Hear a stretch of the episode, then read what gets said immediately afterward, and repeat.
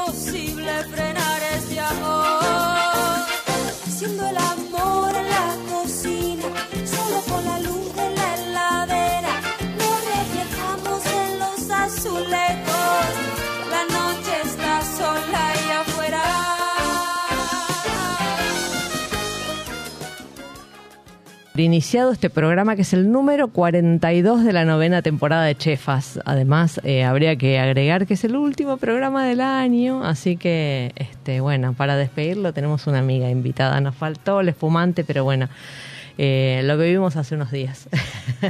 ¿No? Sí, lo que la conocen, la escuchan reírse, ya saben quién es. Este, tengo aquí frente, frente a mí a Mariana Kopman. Este, bueno, es, es, eh, ha sido profesora mía en el IAG hace muchos años. Así que ese, no, no, bueno, pero estamos juntas en esto, así que olvídate. Este, bueno, Mariana acaba de sacar un título nuevo que es el Manual Básico de Gastronomía Científica. Hace mucho que viene este, trabajando en torno al, al universo de la gastronomía desde una mirada, desde su mirada de científica este, estudiando los procesos de los alimentos y, y desasnándonos un poquitito más, aunque bueno, algunos insistimos en repetir los mismos errores y Mariana se ocupa de corregirnos. ¿Cómo andas, Mariana? Bien, muy bien. Gracias, Moni, por invitarme. La verdad, un placer. Por favor. Gracias por siempre apoyar todo la, las locuras, emprendimientos, digamos, y, y cosas de, de, de ciencia y gastronomía que me encantan. Debo, debo, confesar que hay una este hay una razón un poco egoísta porque aprendo entonces ah este, perfecto bueno. bueno. está bien está bien este nada me, me, creo que muchos habrán visto a Mariana en los últimos años muy especialmente en tiempos de pandemia con sus experimentos este online que, que creo que nos han enseñado desde desde cómo tratar de, de deshacer la cáscara del huevo con sí. materia ácida hasta, bueno, no sé, los, los panes. Este, y bueno, la verdad que la pandemia te digo que me hizo recuperar. A ver, nunca es que me alejé de la química culinaria, no. vamos a decirlo en antiguo, uh -huh. ¿sí? De la química claro. culinaria, nunca me alejé. Pero la realidad es que la pandemia me permitió por ejemplo, hacer un montón de experimentos que tenía que hacer que no tenía claro, tiempo. Claro. No me lo permitía el trabajo, la vida. O sea, claro. estás encerrado. Ay, voy a hacer algo con huevo. Siempre hay que empezar con el huevo. Claro. Porque es. es Porque todos sabemos que no fue la gallina, sino el huevo, claro. Totalmente. Entonces, la verdad que fue un momento donde para mí fue muy importante como recuperar eh, esa alegría, esa curiosidad de hacer experimentos, volver a leer un montón de... De jugar, de, ¿no? De jugar. Exactamente, de jugar y volver a meterme, más allá que nunca me había alejado como no, nada. No, no, Estábamos sí, con siempre, el masa siempre. madre el año anterior, viste todo.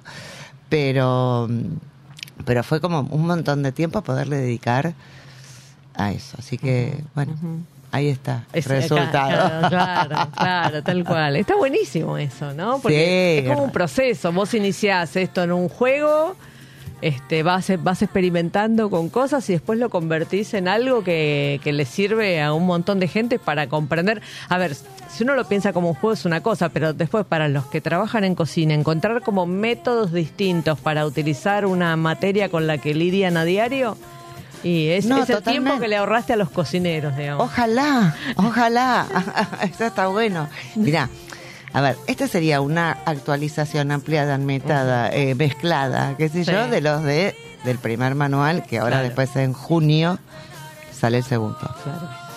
Pero entonces la idea que acordamos con la editorial fue eh, hagamos ing- uno de ingredientes y uno todo de recetas. Ujú. Claro. Porque la primera organización tuvo que ver con lo que había escrito hacia ese momento y lo que más me importaba. El segundo libro fue lo que me quedaba escribir y, los otros procesos. Entonces, esto hubiera sido como siempre la idea inicial. Inicial, claro. Claro. Claro. Entonces, este, nada, primero yo había pensado, dije, bueno, para los 10 años podría ser una actualización, porque yo vengo juntando material desde que terminé de escribir los Claro, otros. claro, me imagino. Te juro, tengo una carpeta ¿En Libros papel G. la tenés? No. Ah, en la compu. bien, muy bien. Libro GM actualización. Y después Actualización número. tengo. No, y después te- no, notas tengo, tengo así. Más en Eh, pará, y te hago una pregunta, porque yo también me guardo muchas cosas, me mando al WhatsApp cosas que me interesan para leer en otro momento que no es este siempre. ¿Qué haces? O sea, después cuando llega el momento, ¿las buscás? A ¿Las ver, encontrás? hay- Perdón, no las buscás. Porque Cla- te decís, yo en claro. algún momento vi a- Bueno, ¿Qué método tenés? Yo armé, por ejemplo, a veces logro armar una carpeta en la compu y entonces como todo lo que va a ir de actualización va ahí. Sí. Después armo subcarpetas y después van archivos sueltos. O sea, no es tan fácil encontrar. La, ca- la carpeta, la carpeta del escritorio es como la mente de uno, ¿viste? Mi escritorio es un quilombo. Es tremendo, ¿no? Tremendo, tremendo, tremendo. Eh, bueno, sí. Pero bueno, A siempre me prometo mejorarlo. Sí, yo ahora, por ejemplo, porque por ejemplo, siempre lo que me resulta más fácil acordarme a veces es eh, quién me lo recomendó o son cosas que hablo en general con determinada persona. Entonces ahora tengo muchas carpetas con nombres de Ah, personas. muy bien. Que adentro hay material Son, la- son las CIDE, ¿viste? Claro. Totalmente, tengo los antecedentes. Sí, sí, sí, sí, porque Está Bueno, bien. nada, ¿qué vas a hacer? Bueno, ese es el método no científico de la científica. Claro, que no es para ordenar, para hacer las cosas sí. Escúchame, y si tuvieras que definir lo que es la gastronomía científica, Bueno. ¿cómo, cómo la definirías? Bueno, eh, la voy a definir. Bien. Eh, la gastronomía científica es el estudio científico de todos los procesos que se relacionan con el ámbito gastronómico. Entonces, la gran diferencia con la definición de gastronomía molecular era que te decía los fenómenos físico-químicos que ocurren en la cocina. Entonces, acá ya estamos a- eh, entendiendo que eh, lo que ocurre para nuestra percepción no solamente tiene que ver con lo que pasa en la cocina, sino con un montón de otros factores que tienen que ver con el comensal, cómo fue atendido, el ambiente, su cultura, que tienen que ver con los productos. O sea, empieza a aumentar el ámbito de, De de observación, llegar- de claro. observación. ¿Por qué? Porque el, como, a ver, está todo lindo entender cómo sale ese huevo, pero bueno, y a tal le gusta así, así, ¿por qué? Y si lo pongo cortado, y si lo pongo en un plato rojo, y si lo pongo en un plato negro, y si va sostenido, no sé, en un portahuevito. O sea, empiezan a funcionar un montón de otras cosas. Entonces, hay una definición más am- amplia, hay un manifiesto, que está el link ahí, Muy bien, de bueno. qué es la gastronomía científica, porque bueno, Lo vamos a compartir. entonces. fue algo que... que, que No, porque. en digo, el, perdóname, muchas- sí, en el Congreso de Ciencia y Gastronomía, de. Ciencia y Cocina de España, Sí. en el 2019, que fue el primero, entre todos los que seguíamos interesados mundialmente en ciencia y gastronomía, firmamos ese manifiesto. Exactamente, eso, eso iba a decir. Que lo que ha pasado con la gastronomía, con la, con la cocina y qué sé yo, es que como no, no entraba en una mirada, históricamente, en una mirada científica, digamos, a pesar de que eran este, procesos que atravesaban las vidas de toda la humanidad, digamos, como ningún otro, Mm. ¿no? La alimentación es como parte de la vida del individuo desde el comienzo de los tiempos hasta hoy y no importa la cultura de la que provengas, digamos pero no, no tenía definiciones científicas, ¿no? Entonces era como, digo, un- un- una definición pensada, a ver, bueno, ¿qué es cocinar, no? Y la definición, este, no mirada desde la cocina, sino mirada desde la ciencia, ¿no? Desde la cultura, eh, atravesada por una mirada más compleja, digamos. Exactamente, más, más abarcativa, o sea, no quedarte, eh, a ver, entonces, Eh, la verdad que fue genial ese, dos- ese congreso del 2019, primero porque solamente la idea de generarlo. O sea, la última vez que en Europa nos habíamos juntado con toda la gente sobre españoles, bueno, sobre todo europeos, más los ingleses, más Harold Ujú. eh, y la gente de Harvard. Sí. Eh, bueno, entonces esto fue una reunión donde hubo como una base, después discutimos, todos nos pusimos de acuerdo y, y entonces, porque hay también hay un tema con la traducción, entonces es Scientific Astronomy, porque el cook y el kitchen, o sea, empieza Claro. a haber, viste, todo un tema para que se entienda correctamente Exacto. en todos los idiomas, que no es sencillo. Eh, Y además, bueno, después hay toda una, una definición. Pero fue muy lindo porque, a ver, después del 2009-2010 no hubo como ningún nuevo encuentro. También fue un momento donde es como que eh, todo lo que eran polvitos mágicos, o sea, como que ciencia en la cocina se transformó en una espuma, que no es Claro. eso. Claro, parecía toda alquimia, digamos. Todo alquimia, todo que tenías que tener No. algún químico, Claro. ¿entendés? Y la verdad que no era así. Pero bueno, empezó como una corriente culinaria, ¿no? Vamos al producto, a esto, a la cosa ancestral, que está todo bien. Y por suerte, como yo digo, por suerte llegaron las fermentaciones. Claro. Que recuperemos eso y ahí, gracias No, a bueno, los microorganismos, Claro. tuvimos claro, que volver. Claro.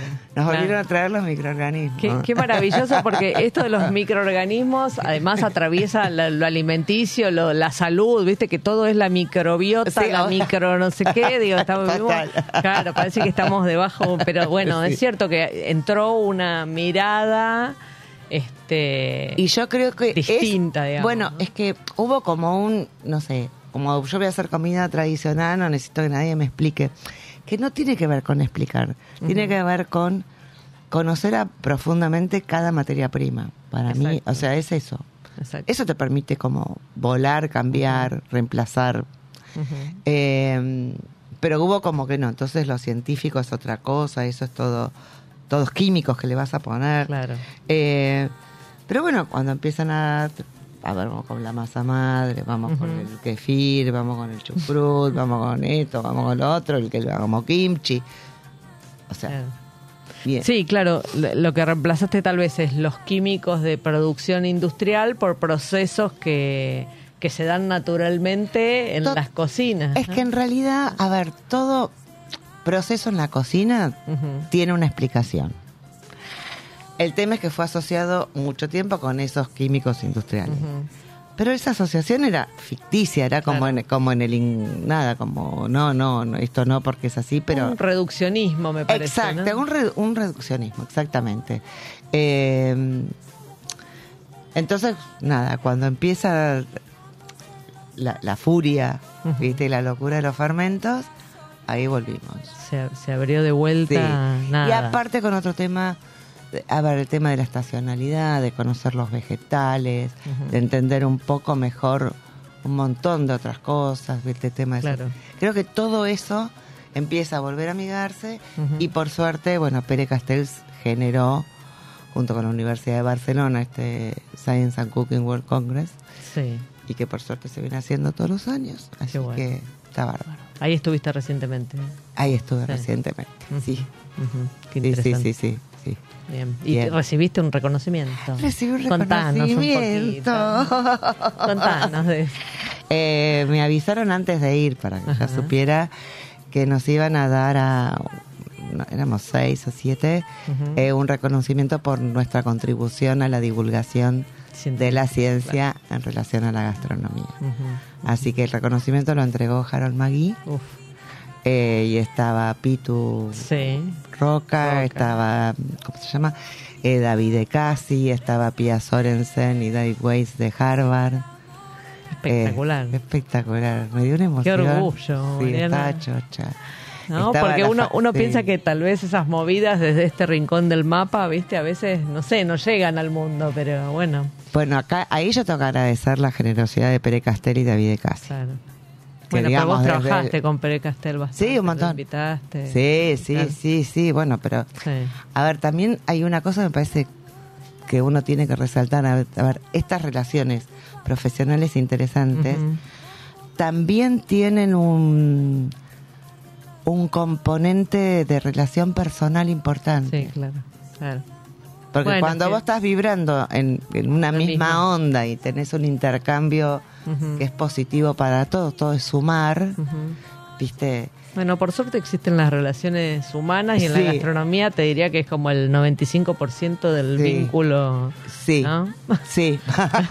Claro, no Sí, sé si entra debajo del, del- de la lupita del... Mira, a ver, yo te lo puedo decir, vos pensás que en general, o sea, más mi relación, o sea, yo tengo el tema de la química culinaria, digamos, las clases más de, de ciencia en la cocina, más con alumnos, Claro. pero mis clientes son de bromatología, o sea, soy como la bruja.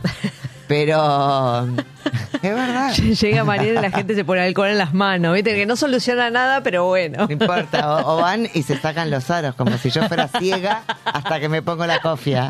O sea, yo hasta que no me pongo la cofia al levantar parece que soy ciega, no escucho nada. Nada. No hay mara- esmalte, no hay es nada. ma- es maravilloso.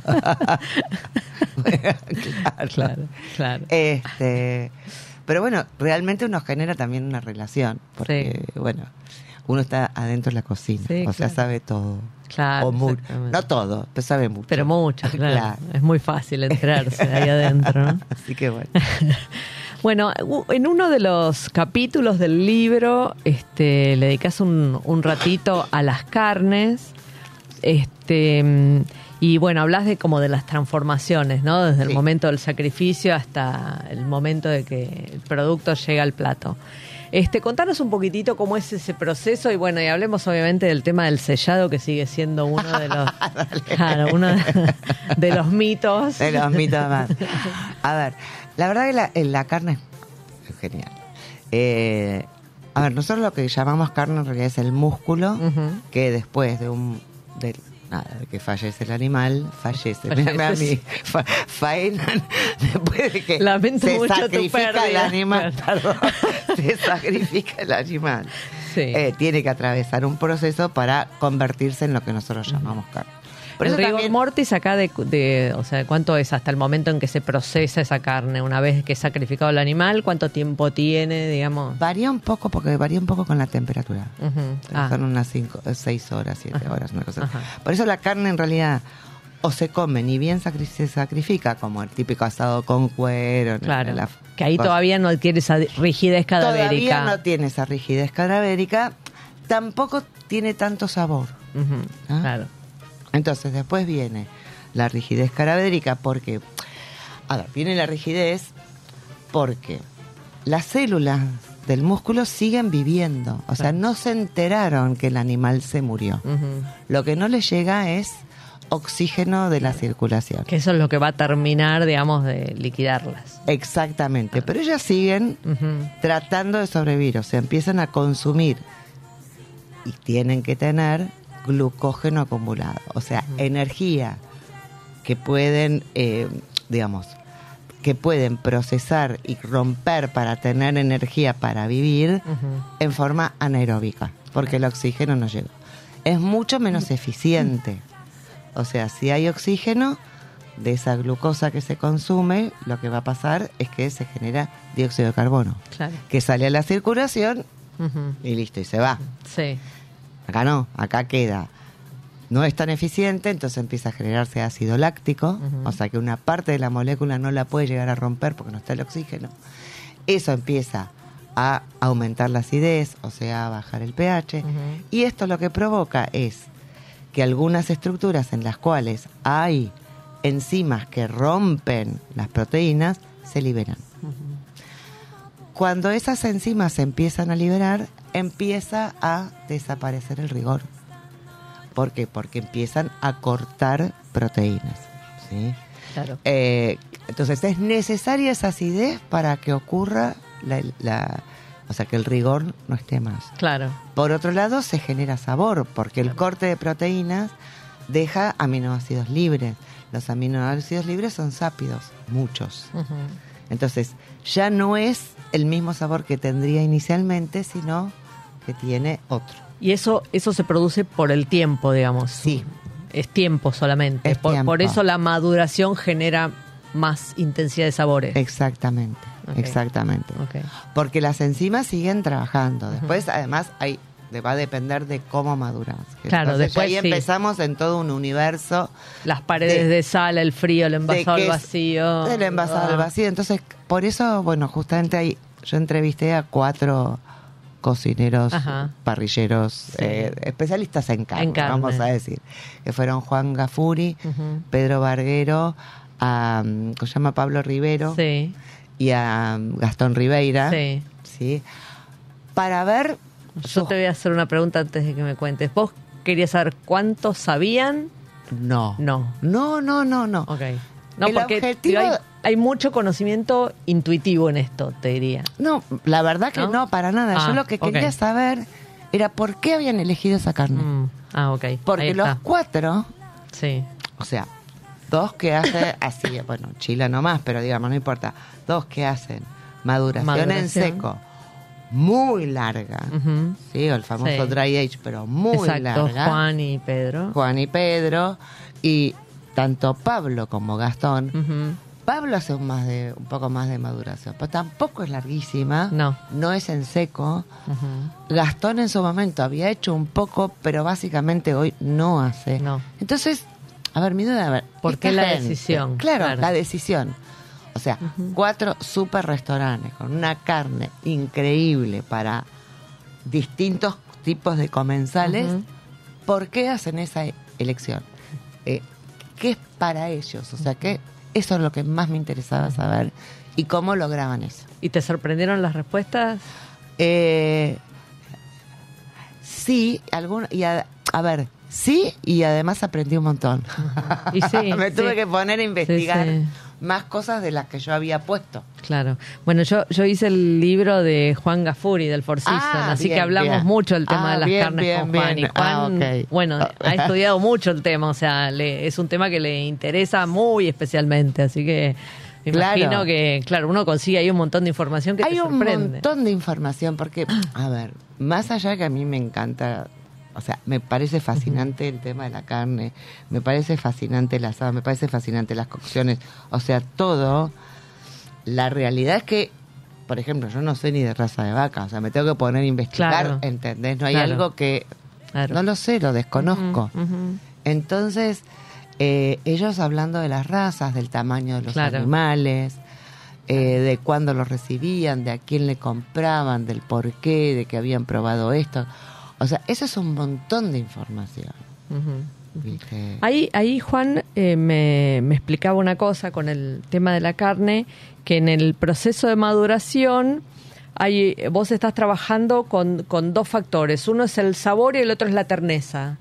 Entonces son como dos curvas que tienen un momento óptimo y luego como que se empiezan a separar de vuelta, ¿no? Como que nacen un poco separadas y hay un punto donde consiguen la mejor, el mejor resultado precio-calidad, digamos, ¿no? Claro, lo que pasa que, a ver, y ahí ven- venía mi interés. que Eso. es el mejor resultado para quién. No, bueno, está bien. No, no, el mejor resultado en la ecuación sabor-terneza, digamos. Ok.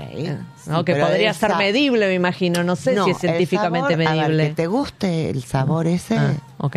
es opinión, o sea, claro, es es, opinable. Ok. ¿entendés? Ok. es cultural. Ujú. Por eso esto, sí, sí. por eso yo una de las cosas le preguntaba, ¿y cuál es la aceptación? Bueno, nos costó. Ujú. Ujú. Realmente Tuvimos no. que instalarlo. ¿Y por qué les costó? Porque en Argentina no está, a ver, ellos tienen muchos clientes por ahí como eh, mm, que han Sí. viaj- que Sí. viajan, o sea, Sí. convengamos que es, que es un público, digamos, Sí, ABC1, por ABC1, gracias. Este, pero en Argentina no estamos muy acostumbrados a comer carne madurada. No, O sea, eh, para uno, la primera que prueba está rozando en el abombado. claro. Porque no es solamente la terneza y ese sabor. Y tam, a ver, en el abombado, porque también depende cómo sea, que tenés Sí. un poquito de rancio, que Ajá, o sea, sí, sí, sí, hay un montón de cosas que, Sí, sí, hay un flavor que... que- que puede ser, adqui- o sea, Claro, que por sí, ahí, si está muy madurada, hay que adquirirla. Claro. Y aparte hay otra cosa, la terneza no siempre te resulta un gran atributo si está demasiado tierno. Claro. Es como medio asqueroso. Claro, Está claro. Sí, sí, o sea, pare- está claro, medio parece- desarmado. Sí. ¿Viste? Como-. Que, que ofrezca cierta resistencia a la carne que- es esperable. digamos. Exactamente. Entonces ahí hay todo un juego que por eso a mí me parecía súper interesante. Porque todos elegi a ver, todos tenían elegido muy claramente la raza del animal, los años, El sea, peso. eh, y lo que hacían con cada corte Y Claro. cómo lo hacían y por qué. Entonces, a mí me pareció como eso interesante. Necesitamos ese libro, Mariana. No está ahí. No, no, pero un libro solo de eso. Bueno, no, yo la voy a convencer. No, porque me imagino que todo esto que, que cada uno argumentó en el laboratorio se debe encontrar. Bueno, está el, el laboratorio de carnes de Castelar del INTA, ¿no? INTA Bueno. Carnes que hace ese trabajo. Hace este trabajo, también sí, está esta sí. carrera de posgrado. Sí, el posgrado de sommelier de carne. Por eso, Sí, ahí tiene que haber debe que todo estar eso está. todo eso y más, seguramente que es de mi libro, pero bueno, para que exacto. entierren en tierra, en- entiendan todos. Este, por ir acá. bien, bien, bueno, para satisfacer esa primera Sí. curiosidad cárnica, este, arrancamos acá. Sí. Bueno, Marian, te, te pido que me acompañes en una sección del programa y luego seguimos conversando. Dale, ¿Te parece? cómo no. Bueno, Bueno, eh, a los oyentes les voy a contar que esta semana en un producto Una Provincia vamos a hablar de las frutas de carozo que están llegando a las verdulerías en estos días. Este, ya hay muchas, muchas con muy buen sabor. El durazno es una de ellas y Mendoza concentra casi dos tercios de la producción nacional. Las primeras plantaciones de duraznos en la provincia datan de principios del siglo XX, cuando la crisis de sobreproducción eh, afectó la industria vitivinícola y emp- empujó a esto a los productores a diversificar este, su producido con frutales y olivos. Es muy frecuente ver en las fincas mendocinas, en las, en las esquinas de las fincas, los árboles, este, o sea, en, las- esquinas de las fincas con vitivinicultura, los árboles frutales y, y de olivos. Es, es muy, muy habitual en Mendoza. La cosecha del durazno se realiza entre los meses de octubre y marzo. Curiosamente existen más de 100 variedades de esta fruta. Cada una de ellas implica un tiempo de maduración diferente, lo que permite que haya duraznos durante varios meses al año eh, duraznos frescos. Este frutal tiene muy buen rinde. Se calcula que por cada hectárea plantada se pueden llegar a obtener, si las condiciones son propicias, entre 15.000 y 45.000 kilos de duraznos. El árbol florece en primavera y la flor tiene dentro un pistilo que se convierte en la fruta. Pero si en algún momento llega a haber una helada tardía o piedra este, y este eh, pistilo se pierde, se congela, la, la flor no puede cumplir el ciclo. Más del 50% de la producción de durazno se utiliza para la industria, para hacer durazno en conserva y, pulpos que luego, y pulpas que luego serán utilizadas para aguas saborizadas y dulces. El 30% se consume en fresco y solo un 1% es destinado a la exportación en fresco. Bueno, para elegir un buen durazno tienen que ser suaves al tacto. Yo recomiendo acercarlo a la nariz. En general tienen mucho perfume y es la mejor forma para darse cuenta si un durazno está, este, bueno, o a mí me apasionan los duraznos, así que el olor me indica que está para comerlo cuando camino una cuadra de la verdulería. Este, bueno, si quieren conocer un poquitito más sobre esta fruta, eh, les recomiendo que entren a las redes sociales de arroba chefas radio. Y ahora sí vamos a un corte y luego seguimos conversando con la invitada.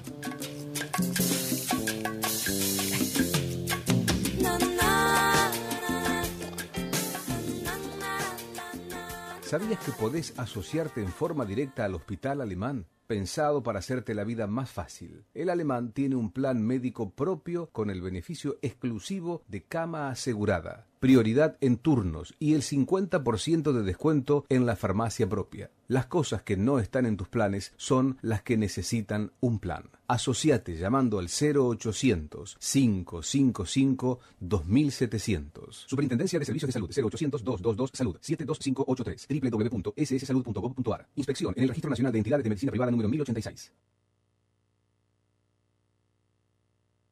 Radio Monk. El aire se crea. Somos capaces.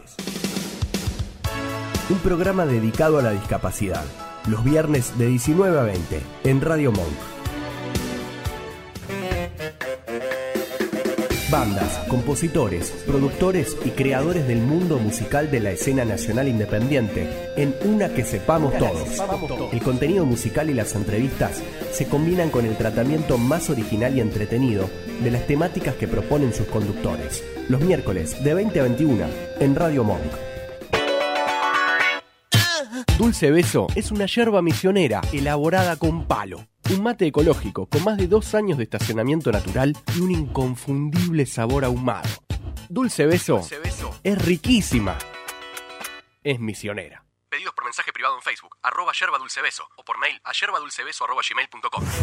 Cuenta conmigo, una linda expedición a los años 80 y 90, donde vamos a acordarnos de las películas argentinas y extranjeras, el rock y el pop nacional e internacional, también las publicidades, el kiosco vintage, los programas de televisión y mucho más. Los lunes de 21 a 22 en Radio Monk. Radiofonía es un programa dedicado al psicoanálisis y la cultura. Los martes de 16 a 17 nos damos una cita para conversar con nuestros invitados sobre clínica actual, conceptos fundamentales, presentación de libros y más. Escuchanos en www.radiomonk.com.ar o descargate nuestra app, disponible en Play Store como Radio Monk. Chefas te invita a recorrer la gastronomía de la mano de sus protagonistas. Junto a Mónica Albirzu, sumate a este viaje al corazón del gusto.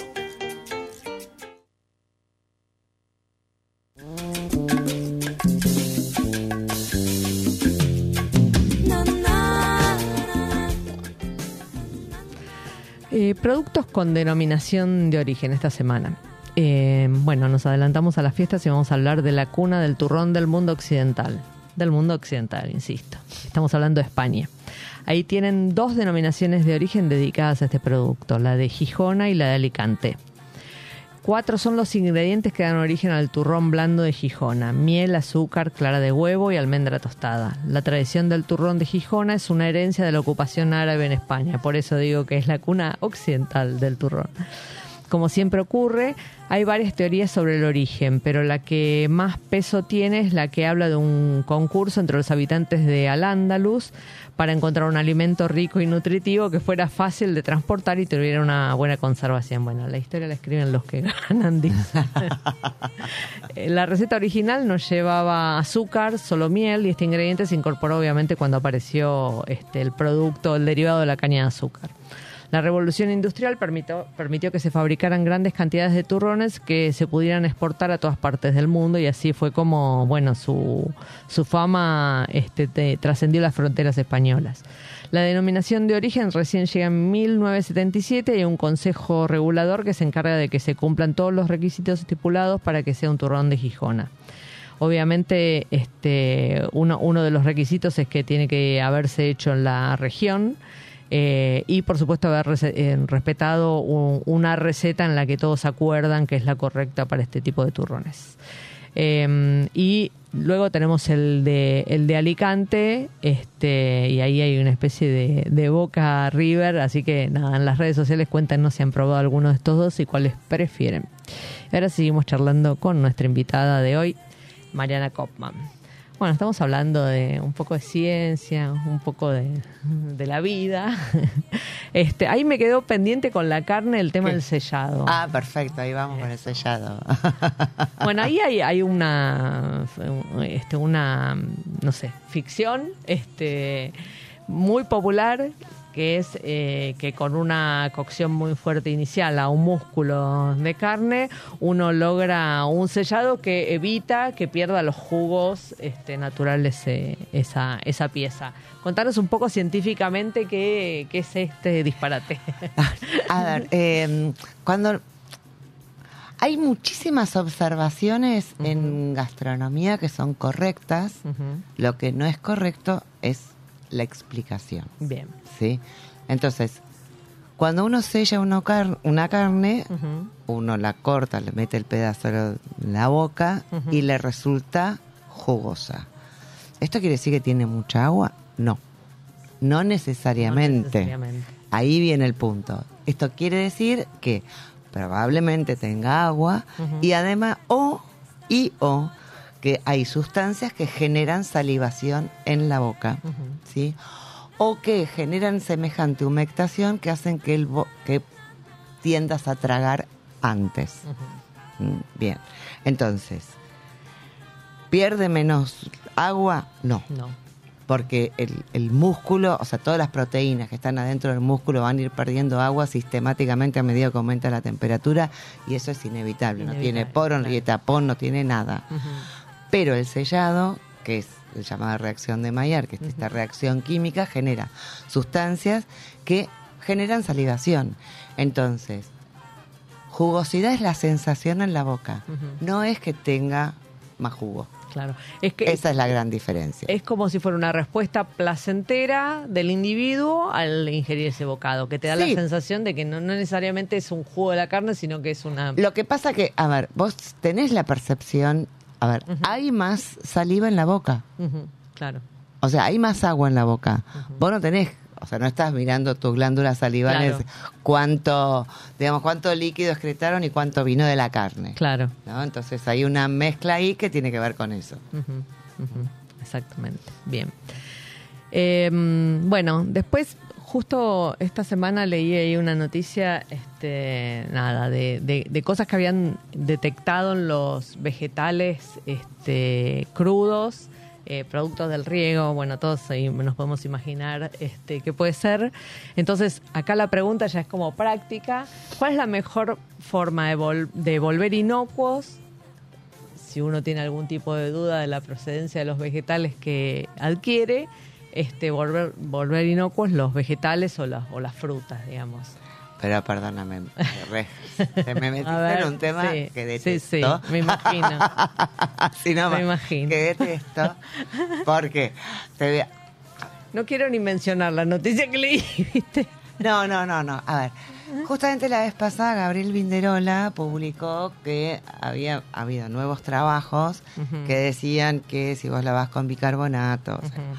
La verdad me lo- se los pedí porque Sí. estaba muy desconfiada, porque yo los busqué mucho tiempo Sí. y no los encontré, o sea, son nuevos, Ajá.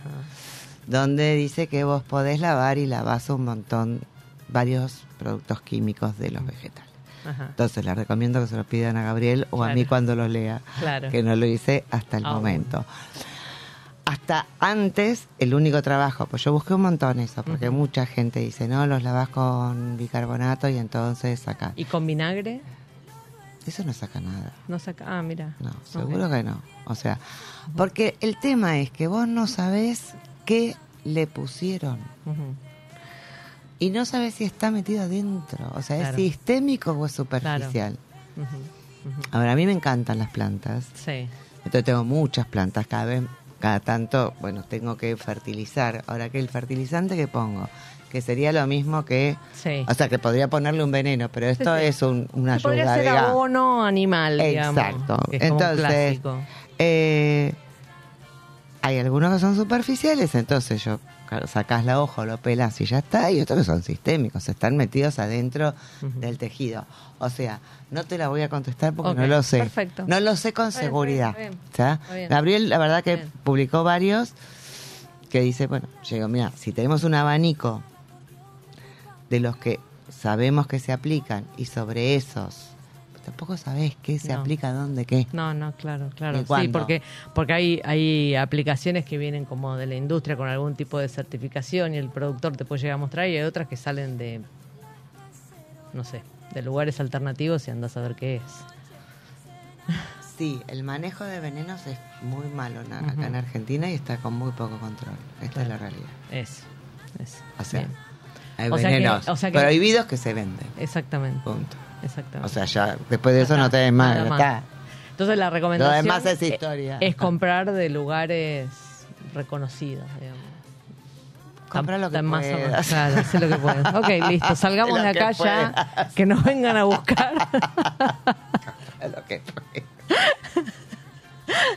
y pero no, pero Sí, algo sí, sí, importante, come muy variado. Ujú. Ok, Porque entonces no te vas a enganchar con un determinado tipo de contaminante que a la larga te pueden agarras todos, claro. Un poco de cada cosa, un poquito cada uno, no Así no separa sabes ninguno. que te mató, claro. Totalmente.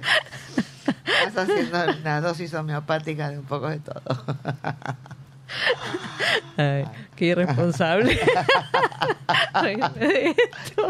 Bueno, está bien, no les vamos a mentir. Y sí, bueno, así. ¿qué vas a hacer? Bueno, también hiciste un trabajo bastante profundo sobre las harinas. Sí.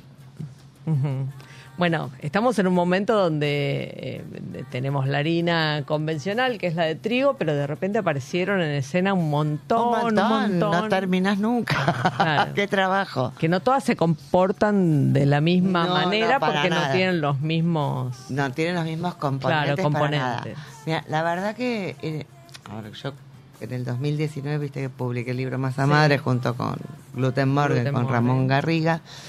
Y en ese momento yo había empezado como a tratar de entender un montón las harinas, porque bueno, ¿por qué te falla el pan? Que la cantidad de agua que absorbe, que la elasticidad, que la tenacidad, como aparte muy manos en la masa, y si le pongo más té de esta harina integral, y es, pero son todas las integrales iguales, o sea, como que ya venía como con mucha información y también información con práctica, ¿viste? Claro. Porque hay una cosa que si no la terminas No, de... claro. ¿Cómo se comporta? ¿Qué es No. lo que hay que agregarle a otra No. harina para que se convierta en un pan, no sé? Total, X? es como que no. ¿viste? De- Sí. Y nuevamente en la pandemia fue un momento ideal para probar todas las harinas Todo. que andaban dando vuelta y tuve la suerte de, a ver, junto con Andrea González y Nicolás Mercante, nos reuníamos todos los miércoles a hablar de harina. Los miércoles, ¿por qué? Porque no sé, porque, Porque todos sí. podíamos, qué sé yo, no sé, porque era la mitad de la semana. Ok, perfecto. Pero poner el miércoles, martes, no importa, algún día de la semana era... eh, Y todos venían de experimentar un poco primero y ahí se Bueno, juntaban eh, y volcaban lo que habían. es que era, o sea, o empezaba alguno, che, estuve leyendo tal cosa. ¿Vos qué sabés de ese tema? Porque a mí no me cierra. Entonces, nada, intercambiábamos lo que sabíamos, o che, leí esto, o a mí no me sale. ¿Por qué pasa? O sea, nada, se iban Sí. dando temas eh, que por ahí algunos los resolvíamos en el momento y otros nada, teníamos que buscar recetas, información, ver cómo Claro. lo hacía tal, tal, por qué funcionaba. Ujú. Que bueno, de Está- ahí surge ese capítulo. Claro, claro. No, bueno, pero es muy interesante porque la gente está muy volcada a esto y a veces la frustración de que no te salga, que sea un masacote muy apelmazado, que no logres airearlo, total. que... No, total. Y en el segundo viene la preparación y la masa madre. Ah, muy Lo bien. siento, muy queda bien. para dentro Yo te digo que seguí tus indicaciones para masa madre con resultados, bueno, no sé, más o menos, no sé, que diga mi familia cuáles son los resultados que obtuve, pero las- lo puse en práctica. No, perfecto, pues, funciona. Sí, funciona, funciona. Funciona. Sí, me frustraba, volví a empezar varias veces, es Yo como... creo que lo más importante cuando uno se prepara una masa madre y hace panes de masa madre es tener paciencia. Número uno, Claro. paciencia. Y hay otra cosa que yo digo que la gente se ríe un poco, pero vos tenés que leer la masa. O sea, no importa que el mejor panadero del mundo te haya dicho, tu amigo, todo, esto es dos horas, una hora, tres horas, dos horas en la heladera. De eso, tomalo como guía Claro, claro. pero es Tenés que observarla. madre, eh, la temperatura de ese día, eh, la humedad de la cocina, el estante de la heladera, o sea, Sí, hay 80 variables. Entonces, así como en un pan, vos esperas a que, un pan, digamos, más con levadura, vos esperas a que duplique para aplastarlo y desgasificarlo, esto es igual, pero otros pasos. Y si entendés cómo va, que a mí me parece que también mucha gente eh, trata de imitar a veces eh, recetas de afuera. claro. Claro, y ahí Está todo bien, pero las harinas el matate, producto es otro, claro. otras. Y aparte es como inentendible las clasificaciones de cada lugar. Hay que probar. Claro. Eh, por eso me parece que el, el libro puede ser útil, ese capítulo que es de cero. Exacto. De cero, todo Es nuevo. el, es el ABC. Sí, es el ABC para, y bueno, y de algunas otras que, Claro, de otras, de otras harinas. Sí. Claro. sí. Bueno, bien, ese, ese es súper recomendable este, para los que se han frustrado con- sistemáticamente. Claro, sistemáticamente. y después hay otro otro capítulo que mm, me pareció muy interesante que tiene que ver con los azúcares, ¿no? Que estamos en un momento donde los azúcares son Satanás, este y, y bueno, y como siempre venimos de algún Satanás, que en algún momento el huevo era Satanás y ahora son los azúcares, en otro momento las grasas y ahora las grasas son todo lo que está bien y así vamos por la vida. Entonces, Vamos pendulando. ¿viste? claro, exactamente. Vamos del cielo al infierno. Exactamente. Sin solución de continuidad. Sí, o sea, está, me imag- me imagino yo que, que muchas de estas cosas eh, están muy asociadas a, los, a, a la industrialización de los alimentos, digamos, esta demonización de los azúcares. Este, ahora no, no todo lo, comerte un durazno no es estar comiendo, ¿viste? O sea, esta, esta cosa fanática que hay eh, extrema, ¿no? Entonces, pero contanos un poco cómo, este, qué es lo que ocurre con los azúcares agregados, qué, qué opciones hay, qué es lo que pasa con la industria. Mira, a ver, el tema, acá el tema es este. mm, El exceso de azúcar, obviamente, en la alimentación no es bueno. No. Bien.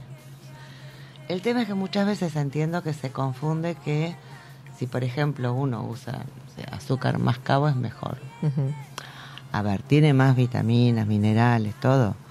Pero sigue siendo, o sea, si usás 100 gramos, 100 gramos, tiene la misma cantidad de sacarosa que el azúcar, común. refinado. ¿sí? La panela tiene un poco menos porque tiene más agua. Pero entendés como que hay, ahí hay como una confusión que a mí, te voy a decir, o sea, cuando se recomienda muy intensamente un, ese tipo de azúcar, me parece que deja a mucha gente afuera, con culpa, porque no lo puede acceder porque son en general mucho más caras. Y a mí eso no me parece bien. Es como que... Sí, sí, como, como método A ver, te deja sin herramientas. te deja sin herramientas. O sea, cuando vos vas a, a dar consejos de alimentación, también tenés que tener cuidado con las posibilidades. O sea, o sea la verdadera seguridad alimentaria, la seguridad alimentaria es el, incluye el acceso al alimento. Entonces me parece que con eso eh, no se puede jugar. Hay que ser más respetuoso. ¿eh? Muy respetuoso y ponerlo como alternativa me parece bárbaro. Tenés esta, usa esta, yo uso tal. O sea, me parece como una cosa así. Bien. Muchas, porque no sé, vienen de determinado lugar, parece que son diferentes y no lo son. Todo es sacarosa. Claro. ¿sí? Sí, sí. Entonces, eh, por otro lado, lo que sí me parece, y esto, bueno, por eso, a ver, una de las cosas que sí me gusta de la ley de etiquetado, de todas las que no me gustan, es el anuncio de que esto contiene edulcorantes, no calóricos. ¿Por qué? Porque a mí me parece que, el- esto es una opinión absoluta, sí. ¿eh? Sí, sí, sí. El edulcorante no calórico te termina, o sea, primero que cambia lo que uno acepta como gusto dulce propio, porque tiene Totalmente. otra duración, tiene, o sea, tiene otros matices, Ujú. ¿sí? Eso número uno. Número dos, llega al cuerpo, le avisa que comió dulce, va a llegar la energía y la energía nunca llega. Entonces es como que a mí me parece que eso genera como más ganas de comer dulce todo el tiempo. Claro. Bien. ¿Por, De- por qué te parece esto? ¿Es una percepción ¿Tiene algo? personal o al- hay algo? no, hay, algo algunas cosas científicas que dicen ¿Qué que esto es así. ¿Sí? ¿Por qué? Porque tiene una lógica de por qué uno busca. A ver, inicialmente en la, en la, como, como, en la evolución. El dulce es la energía rápida que te necesita el organismo para seguir funcionando, Sí. punto. Sí. O sea, en esa forma es así. Entonces, ¿qué pasa si realmente la necesita pero la energía no llega? No llega, claro. claro. Entonces, bueno. Ahora, ¿qué, ¿qué es lo que cambió, digamos, en esta, en esta necesidad del organismo de azúcar con, eh, no sé, el hombre de hace 400 años atrás? Porque digo, la necesidad, me imagino, en el organismo de haber sido siempre, o sea, el azúcar... el- lo que cambió es el procesado de los alimentos, porque Bueno, digo, azúcar no sé- natural hay en los La en todos lados, claro. La miel, las frutas. Claro, por eso. El resto, digamos, viene Siempre de la fue un de recurso azúcar. de consumo. Sí, pero hay que ver, no sé cuándo se empieza a usar el azúcar industrial de la caña. Claro. No es hace tanto. No, debe, debe tener 200 años. No más No más. o menos, ¿eh? Sí. Porque Sí. para que se... A ver, que se use en un cierto círculo pequeño es una cosa, pero que se haga masivo Sí. Yo, yo recuerdo que medio que vienen de costado a esto, ¿no? Mm. Pero recuerdo algún texto leído de la época de la colonia, que había un viajero inglés que llegaba al, al Río de la Plata y decía que, que le sorprendía ver cómo las mujeres eran bastante entradas en carnes y todas tenían como muy picados los dientes que se notaba que el consumo dulce era muy frecuente en la población, digamos, de- de- del Río de la Plata.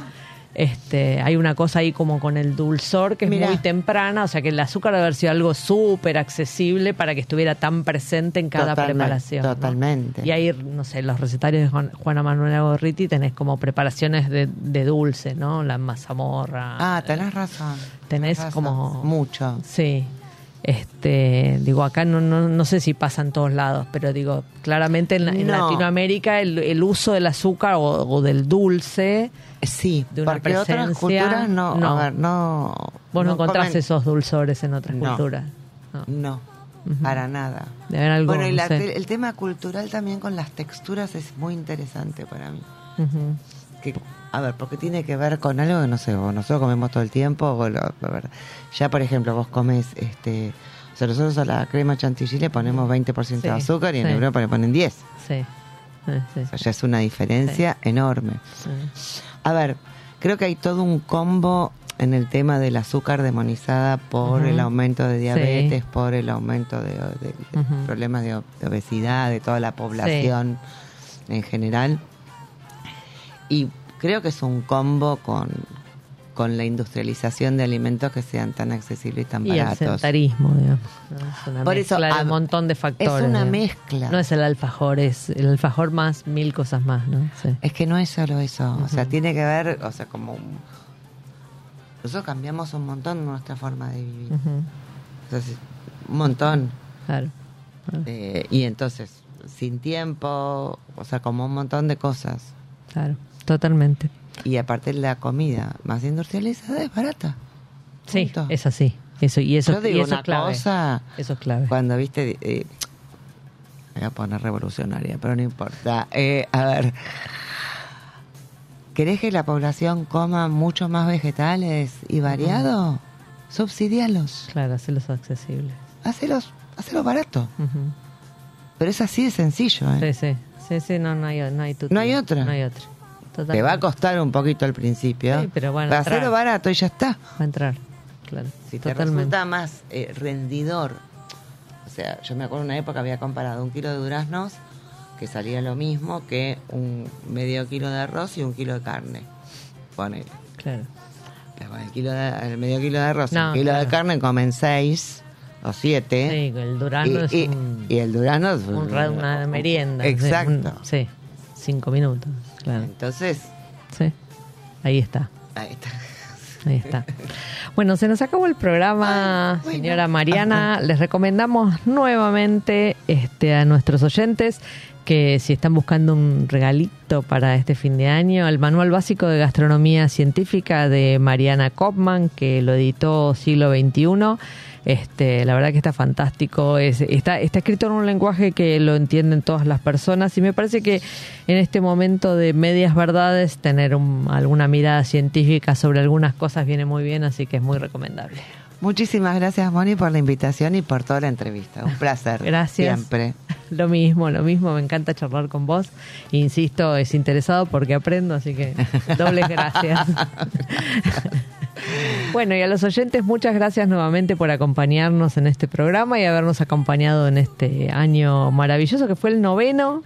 Este tremendo, nueve años acá al aire, así que bien, bueno, gracias a los chefs oyentes. un vino caliente.